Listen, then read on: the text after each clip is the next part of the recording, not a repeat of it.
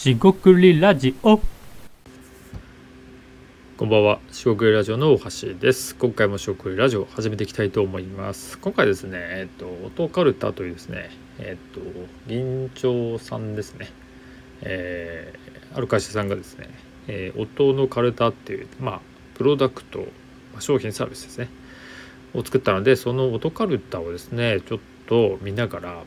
えー今回ですね、それをネタに、ちょっとアイデア出しですね、えーの視点について話していきたいと思います。今回もどうぞよろしくお願いいたします。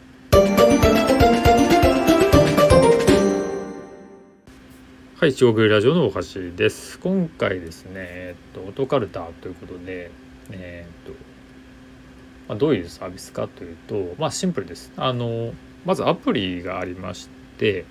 そのアプリで、えー音を再生します。例えば、方法結局とか、まあ、ブーとか、えー、ガオーとか、えーそうですね、えーと音がしますと。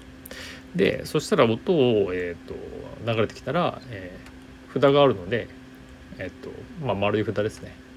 を取って、えーそれで音をカルタっていうことをやりましょうっていう、まあ、シンプルな遊びですね。なってます。でまあ可愛らしいんで、まあ、お子さん向けではあるんですが、まあ、対象年齢あれですね。3歳以上っていうふうになってまして、えっとまあ、銀長産業さんってこれ名古屋の会社なんですが、えーが作っているものとなります。でこれですねまあ音カルタ自体はそれだけで終わるんですが今回ですねこれをちょっとネタにしてあのーこのアイデアをですねっていうかこのまあ商品ですね。音カルタってものを聞いた時に、えー聞いてる方はですね何を思いついたか、えーまあできればですね一緒に考えていただけると面白いかなと思うんですが僕がですね聞いた時にあのまあいろいろ今アイデアを考えてたのでえっ、と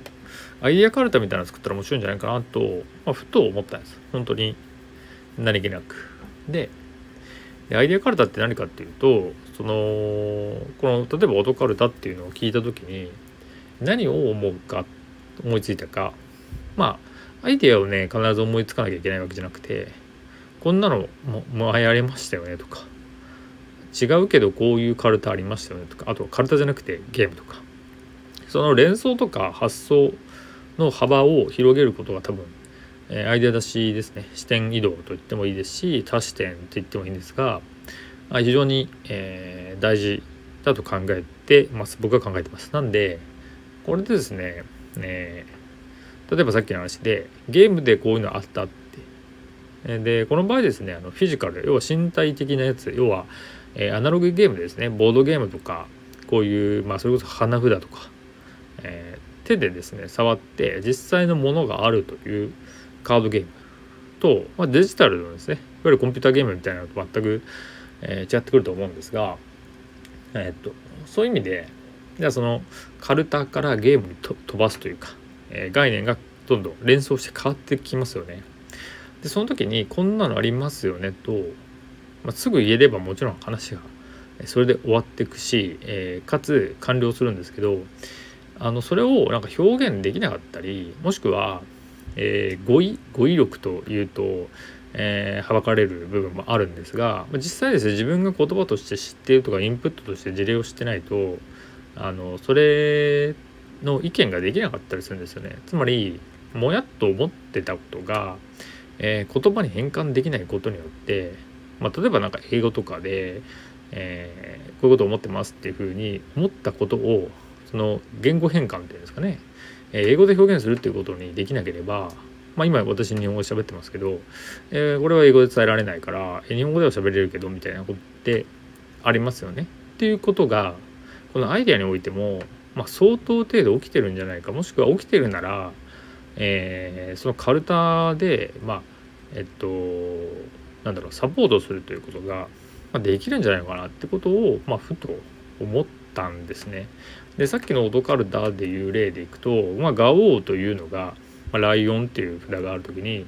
ライオンっていうのがあるからガオーはライオンだっても言えるしもしライオンを知らなくても知らなくても、えーそのライなんかガオーみたいなようなもの。自分の中にあんまりその言葉としてないんだけど、えーこれかなみたいなのがもしかしたら分かると。これはサポートするとか、えー、保管するってことになると思うんで要はその表現をそのカルタもしくは札ですねの、えー、カードというすでにあるもので、えー、保管できるんじゃないかなっていうのが今回僕が考えてるそのアイデアカルタみたいなですね、えー、骨子というか、まあ、今思いついただけなんですけど、えー、考えていることです。で、えー、難しいなと思ったりするんですが、えー、例えばですよ、えー、こんなニュースがありましたっていうふうに、えーと、前回昨日は、えー、ブックマンスペースでしたね。あの東販っていうですね。書店卸大手書店の、えー、卸をやってるところが、えー、書店版で、えー、スペース貸しを行うと。書店のスペースを、えー、有効利用有効活用しましょうってことで、えー、そういうニュースを、えー、紹介したと思うんですがその紹介したニュースを聞いて、えー、こんなのをこういう視点で考えたら、えー、何かあるんじゃないか。でこれはですねいわゆるアイデア発想における、えー、オズボーンのチェックリストみたいなものがあったりしますし、えーと、それに限りなく近くなってくんですがこういうところが言えるんじゃないのかっていうのが、えーと、何も思いつかなければやはりそこで話が終わるので思いつけるかどうかっていうのが、まあ、ポイントになってくる。じゃあそのポイントになってくる思いつけるかどうかはもうそこでですねえー、例えば僕が今考えてますがリスナーのあなたも考えてる時にでななんか言われても何も出てこないとか何も思いつかなかったらそれで終わっちゃうんですよね。そうするとですねなんか0か1かみたいな世界になってその0.1とか0.5とか0.8っていうんですか、まあ、0と100って言ってもいいんですけどその、えー、出て出てこなかった者たちもしくは出てこようとしているけど出せなかった者たちっていうのがあのなんかないものとして扱われるっていうのはなんか良くないなっていう、まあ、いわゆる尺っていうやつなんですけどなんかもったいないねってことですねあれなんかこれもったいないぞと、えー、いうのを思ったんですよ。もちろん例えばそこで0.1とかね、えー、これかなとか思ったのを、えー、言ったところでまあそこでですねあのちゃんと聞いてくれるとかね。そういう心理的安全とかはもう、ま、必須なんでその話はもうここではしないんですが、まあ、そういうのが仮にあったとしても、えー、思いついたものをこんなくだらないのでもいいんだと。0.1すらないようなものでもいいんだと、えー、このですね今僕がアイデアカルタって言ってもくだらないなと思ってる人もいるかもしれませんがくだらなくていいんじゃないかなってで、えー、こういうですね、えちょっとしたアイデアもしくはアイデア未満のものって言ったらいいんですかねをうまく拾い上げるようなツールってできないんだろうかなみたいなことを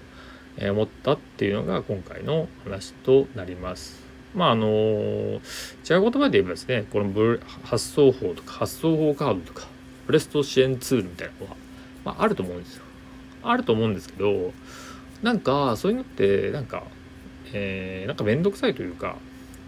なんかわざわざそれでやらなきゃいけないのってなってなんか大変なんですよね。っていう課題もあるんで僕がこう言っておきながらなんかめんどくさいよねとなんか面白くないよねとなればまああんまり意味がないというか使われないような気もしていますなんで、えー、どういうふうに着地していくか分かんないんですけど、まあ、カードにしなくてもいいんですけど何か、えー、ネタお題テーマがあった時に思いつくかどうかっていうのが、えー、非常に大事だし思いつかなかったら何もないものにされるのはもうすごく分かってるんですよ。分かってるんでじゃあその出てきそうな何かっていうのをなんかうまく拾える方法がないかもしくはその何か出てきそうな風にする方法はないのかなと。えー、無理やりやらなくてもいいんですけど何かあれあれば出してよっていう。その何かあれば、えー、その部分がなん、えーと、もうちょっと言語ができたらいいかなと思いながら話してるんですが、えー、何かヒント、えー、こういうことしたらいいんじゃないかっていうのがあれば是非教えてください。今回は以上となります。えー、四国ラジオ大橋でした。ここまでお聞きいただきましてありがとうございました、えー、今日も一日お疲れ様でした。というわけで失礼いたします。